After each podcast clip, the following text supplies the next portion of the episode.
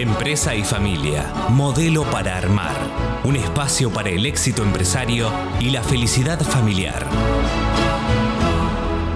Bien, Leonardo, en esta segunda parte del programa de hoy eh, vamos a tocar eh, dos temas que creo que involucran eh, directamente a, las empresas, pero que a veces están o vistos desde lejos o mal comprendidos, como son los temas de la marca o las marcas y la cuestión de la franquicia, que es un desarrollo, un modelo de negocios que se utiliza cada vez más y que a veces se toma de mal modo.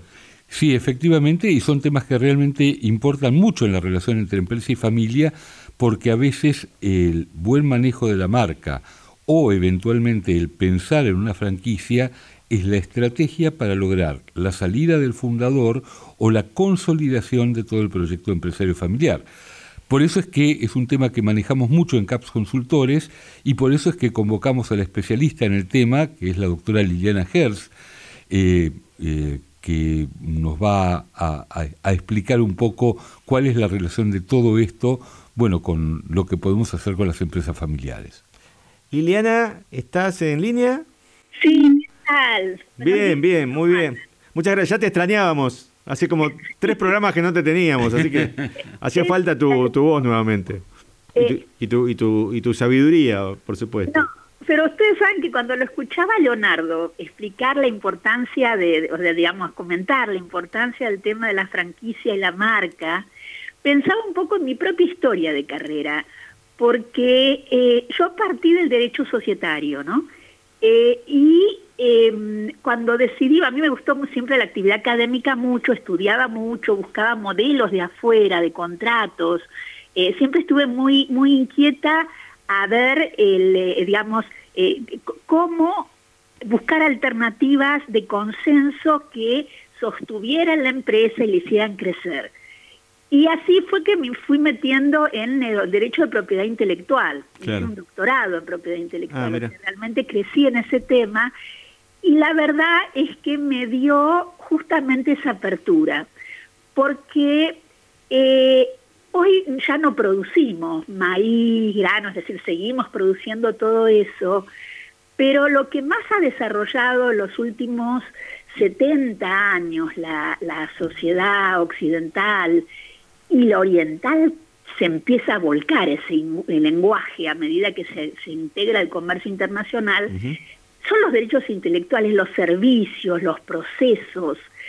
Y entonces la forma de sostener mercados, abrir mercados nuevos, contratar, se tiene que adaptar a esos nuevos productos y servicios. Y, bueno, ahí viene eh, una oportunidad para seguir creciendo con la empresa, ¿no? Eh, que es detectar dónde están estos bienes y, darles identidad, potenciarlos, asociarlos a la identidad de la empresa y para eso la marca. Está claro. Es un proceso muy interesante, creativo, y que justamente, como lo señalaba Leonardo, permite eh, la segunda vuelta de la empresa. Pero, el proceso de crecimiento. A esta altura, digamos, porque es una pregunta un poco retórica, pero evidentemente mm, me imagino. Pero a esta altura de, la Suárez, digamos, eh, ¿Hay todavía empresas que no protegen sus marcas? Sí, hay empresas que no saben lo que es la marca. Personas y personas que han desarrollado un nicho de clientela, o sea, empresas que han trabajado tremendamente en su know-how, que tienen una identidad increíble, pero no saben lo que tienen. Entonces, no lo pueden licenciar, al no tener palabras, descripción, no se lo pueden apropiar, son susceptibles de la copia, y ese eh, factor que, que desarrollaron eh, se diluye fuera del grupo inicial porque no han podido reglamentarlo para transmitirlo. Y esto, esto es muy complejo de hacer, digo, se supone que no es algo tan complejo, ¿no? ¿O sí? Bueno, la, eh, o sea, si vos tenés un signo identificatorio del, del, de la, del, del negocio, como era el nombre comercial, tenés una marca figurativa, algunas frases que se desarrollaron como logo de algún producto. Eso es muy fácil de proteger, realmente es muy fácil. Eh, cosa que antes y, no es, y no es muy costoso tampoco. Claro, no es costoso, antes sí lo era, eh, y era más burocrático. Ahora con Internet, un poquito de, ayuda del, nieto o del hijo adolescente, pero simplemente se trata de un trámite que se hace por Internet, que se puede seguir, eh, que se trata de elegir, eh, o sea, poder distinguir bien el logo, subirlo, identificar los rubros donde se va a utilizar, pagar el importe de la tasa y seguir el trámite. En un tiempo se verifica si no hay otros titulares o si no se opone, o sea, hay que publicarlo en, el, eh, en un, eh, eh, digamos, en un diario al efecto, el diario de propiedad intelectual que, que el INPI publica. Sí. INPI es el, el Instituto Nacional de Propiedad Intelectual que regula toda la cuestión de marcas y patentes también y otras figuras de propiedad intelectual. Bueno, el INPE lo publica, hay un tiempo para que se oponga la mm, eh, alguien que pueda tener un interés previo. Claro. Y, ya está. Si no hay oposición. Y hay diferentes, hay diferentes categorías, digamos. No puede mm, eh, en todas las categorías o en las que les interesa. Claro, son los rubros. Los rubros. Hay, eh, o sea, que se llaman clases, porque están nomencladas de acuerdo a convenios internacionales. Y la, eh, eh, la, cuestión interesante es que dentro de cada clase se, se, acotan las, las figuras donde podés registrar de tal manera que no haya confundibilidad. A veces la confundibilidad se puede dar por la forma en que se exponen los productos. Suponete en un supermercado que se, se juntan en, en la misma góndola productos de belleza con ciertos productos que pueden ser tomados como eh, de salud o de higiene, ¿no? Eh, y bueno, puede haber una confusión de clases, pero las oposiciones son bien fundadas sobre eh, qué alcance tienen y entonces se, se facilita la negociación entre las partes para corregir la marca o alguna de las dos declina la protección para, para combinarse, pero lo cierto es que eh, la regulación facilita justamente que no se pisen las marcas. A veces en el uso de la publicidad hay picardía y hay mala, mala fe, ¿no? Porque eh, usando la marca propia se acude en el desvío a ciertas similitudes que puedan eh, apalancarse en el prestigio de la marca ajena. Claro. Eh, y esto da lugar, habiendo marca registrada, es mucho más fácil la protección. Está claro. Y además, eh, y más en, digamos, en las empresas familiares, cuando el nombre propio del, del fundador es la marca, o el apellido del fundador es la marca, esto a veces tiene implicancias directas sobre, sobre la propiedad y sobre la continuidad de la empresa, ¿no? Sí, a veces cuando alguno se, se va, o sea, hay alguna escisión o hay algún conflicto en la familia, se revierte, o sea, hay un enorme cimbronazo en la empresa, ¿no? Porque, eh, es muy común, por ejemplo, ahora me, me, viene a la cabeza los casos de inmobiliarias donde hay efectivamente. un, tronco común y después empiezan a vivir hijos de, nietos de, hermanos de y, se arma todo el, el paraguas que abarca diferentes empresas ya.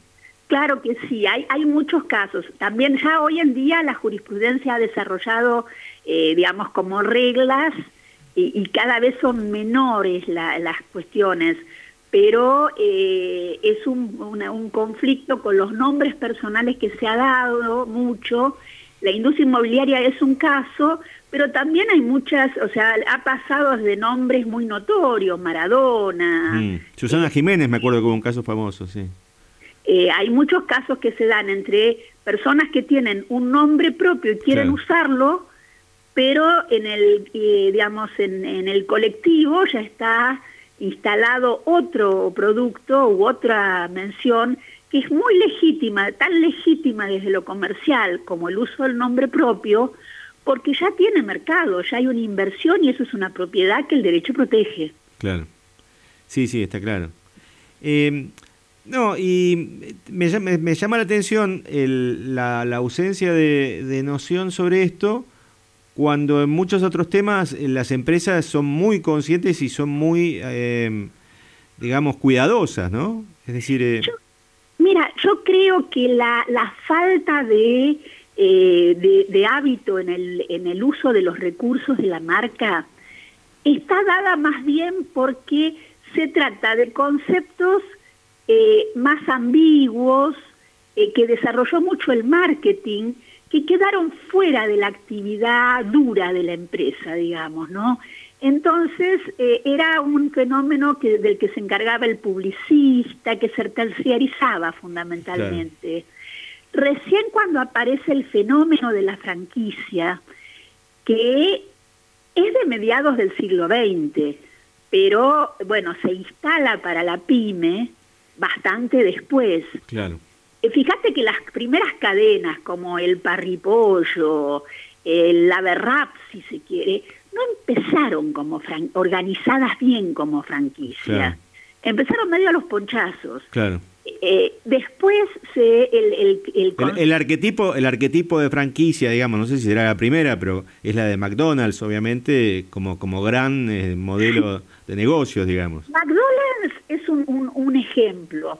Eh, hay otros no a pesar de que curiosamente McDonald's era el apellido de los creadores que después no fueron los que desarrollaron la franquicia no que eso estuvo claro porque vos sabés que cuando vos te preguntas cuál era el negocio de McDonald's por qué lo desarrollaron ¿Quiénes eran? Carniceros que querían vender carne, eh, prestadores de servicios, mozos y, digamos, gerenciantes de, de restaurantes que querían vender servicios. ¿Sabes quiénes eran? Los que querían vender inmuebles y querían colocar locales que eran grandes en, espacios, eh, digamos, bien eh, este, estandarizados de la ciudad y que eran difíciles de colocar. Claro. E inventaron este concepto de negocios. Hay otros de Licity, no sé si te acordás. Sí, claro. Bueno, de Licity vendía, ¿qué vendía? Vos pensás, bueno, vendía media luna, claro. vendía café. No, de Licity vendía hornos. El que diseñó, diseñó los hornos pensó un modelo de negocios que le permitiera colocar más hornos. Mira vos, no sabía.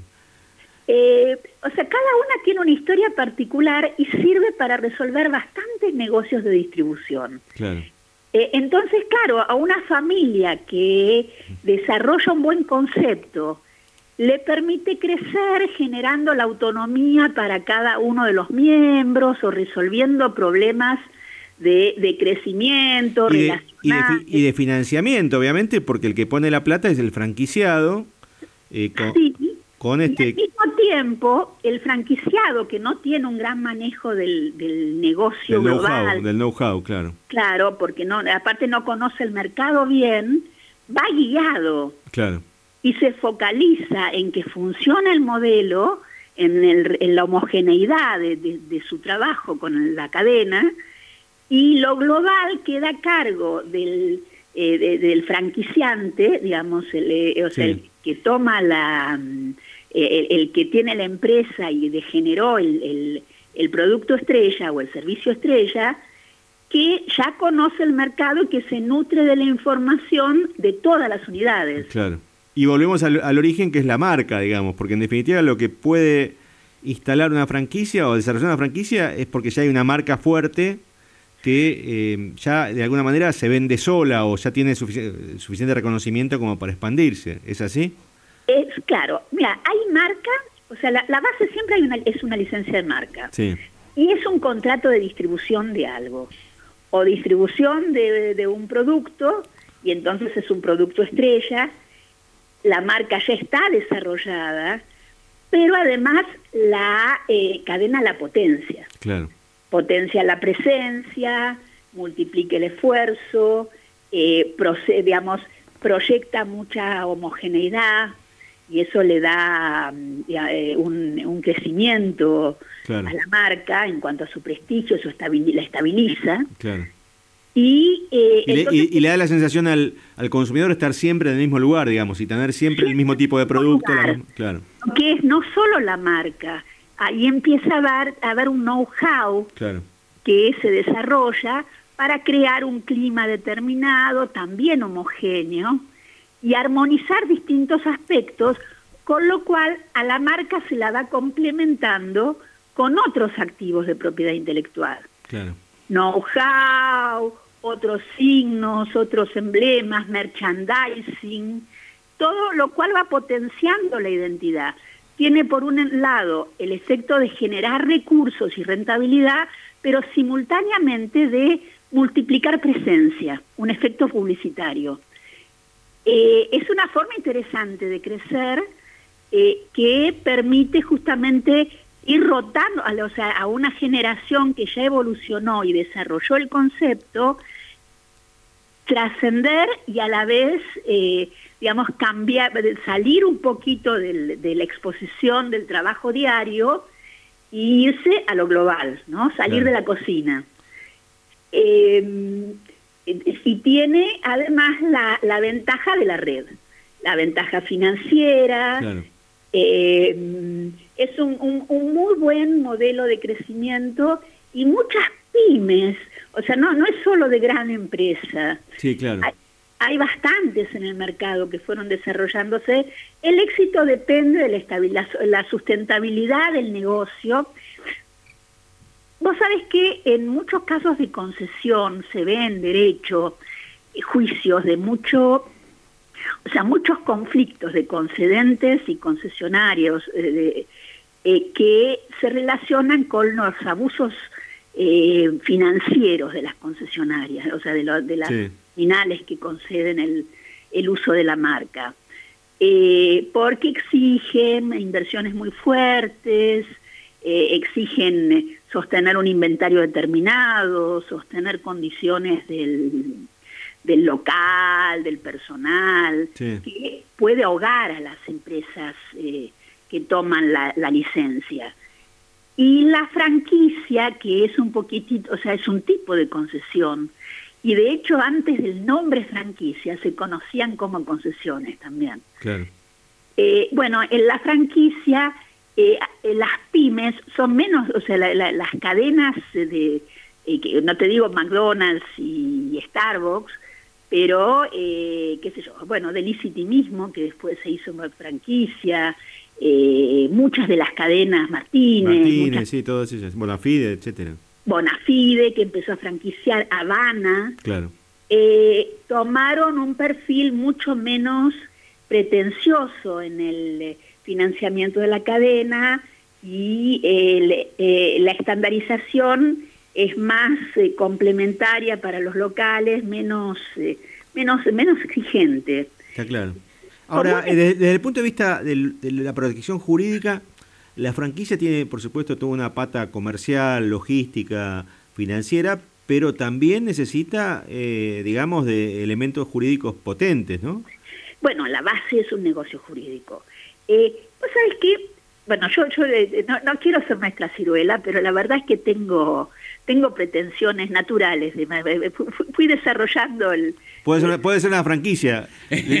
maestra, ciruela. Claro, Voy a poner una academia franquicia. hay muchas academias que son, franquicias. Bueno, les, resulta que eh, el modelo de, de diseño del el proceso de calidad, para certificar calidad, el modelo fue un código de procedimiento eh, civil y comercial. O sea, el procedimiento, el, código de procedimiento procesal para hacer un juicio. Porque vos para llevar adelante un proceso y que sea transparente, eh, tiene que ser replicable, es decir, tiene que ser comprensible y susceptible de repetición por cualquiera que lo tome. Sí. Eh, y ese es el proceso adecuado para normar una calidad. Y eso es lo que hay que diseñar para poder licenciar una marca y un know-how. Un manual de procedimiento. El, famoso manual de la franquicia, claro. Eso es. Si vos vas a McDonald's, probablemente en la oficina de McDonald's no haya más que un silloncito y un enorme libro que sea el manual de procedimientos. Claro. Eh, hay mucho en la capacitación también, ¿no? para mantener la interpretación transparente y homogénea de ese manual, eh, la actualización permanente del manual. Bueno, eso es un negocio jurídico. Y todos los paralelos como la... Porque vos tenés primero una licencia de marca, pero tenés licencia de know-how, tenés probablemente venta de productos. Claro.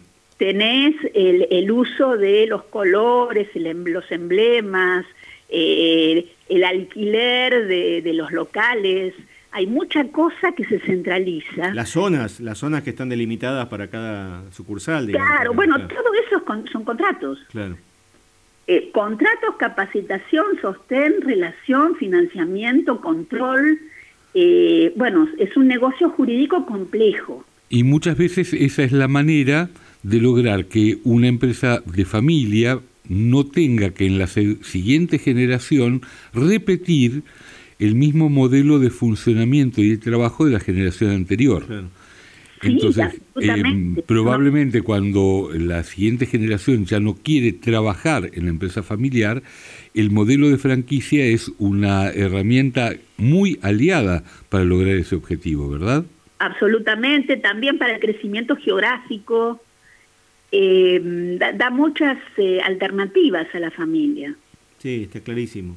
La capacitación, o sea, que algunos sigan involucrados con distintos aspectos de la empresa, eh, es una forma de crecer en banda, en grupo.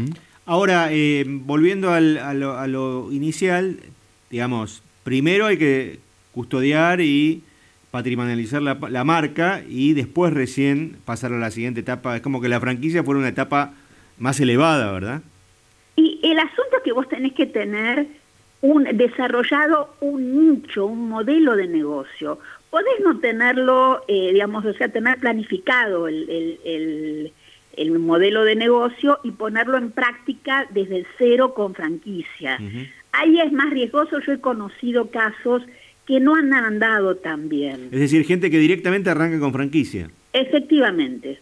Eh, me ha pasado, estoy hablando de la década del 80-90, mm. eh, hubo una, acá una franquicia muy interesante de, eh, de hamburguesas que desarrolló un ejecutivo que, que, venía de desarrollar en el país otras marcas, otra gran, muy grande, la más grande te diría, eh, había eh, trabajado en el principio de, la instalación de, de, la marca K, de la franquicia, y en un momento de su vida decide abrirse solo.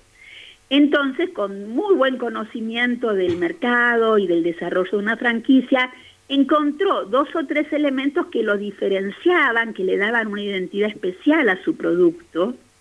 Conocía muy bien cómo el producto tenía que presentarse, conocía muy bien cómo hacer un manual, conocía qué necesidades de eh, tipo de local, a dónde podía apuntar. Pero eh, hay otras facilidades que da la, o sea, esas mismas barreras del mercado, eh, cuando vos, eh, digamos, si vos ves justamente el modelo de las hamburguesas y vemos el que vendían, que en su momento vendían locales, después se fueron moviendo las acciones de ese, desprendimiento y empezaron a vender gaseosa. Ah, correcto. Es decir, el gran accionista era eh, una marca de, de gaseosas. Sí, dejemos de hacer publicidad gratis hoy. ¿eh? bueno, pero la cuestión entonces es que hay barreras de distribución, de costos eh, y mercados en los que es difícil entrar.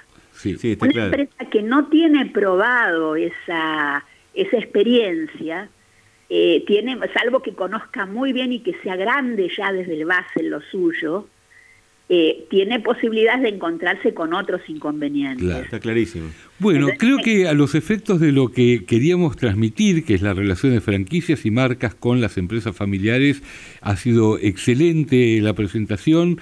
Liliana, cualquier cosa, obviamente, la gente puede em, escribir a caps.com.ar si es que tiene interés en, en más asesoramiento personalizado de tu parte. Seguro, con mucho gusto, es un hermoso tema para trabajar en la empresa. bueno, fantástico. Bueno, muchas gracias Liliana. Igualmente, hasta pronto. Gracias, hasta la próxima, gracias. Estuvimos conversando con Liliana Hers, eh, integrante de CAPS Consultores. Empresa y familia, modelo para armar. un espacio para el éxito empresario y la felicidad familiar. Bien, Leonardo, ha llegado el final de este programa, también eh, muy interesante con tus aportes y los de Liliana. Eh, creo que el tema discapacidad de la primera parte eh, abrió la, cabeza y los ojos a mucha gente y el tema de Liliana también con la marca y la franquicia es una oportunidad para muchos. Efectivamente, así que dejamos a nuestro público pensando y los que quieran volver a escuchar el programa pueden hacerlo en www.empresayfamiliaradio.com y de lo contrario nos pueden escribir a producción arroba o a nuestro WhatsApp más 54 911 6666 7519 escucharnos en Spotify por nuestros nombres Carlos Leascovich, Leonardo Glikin o Facebook, Instagram y cualquier cosa estamos siempre a disposición. Así es, y los jueves recuerden a las 3 de la tarde la columna de Leonardo Glikin también aquí por Radio Perfil. Bien, nos estaremos volviendo a escuchar y a analizar seguramente temas muy interesantes el próximo sábado. Hasta entonces. Esto fue Empresa y Familia, modelo para armar, un espacio para el éxito empresario y la felicidad familiar.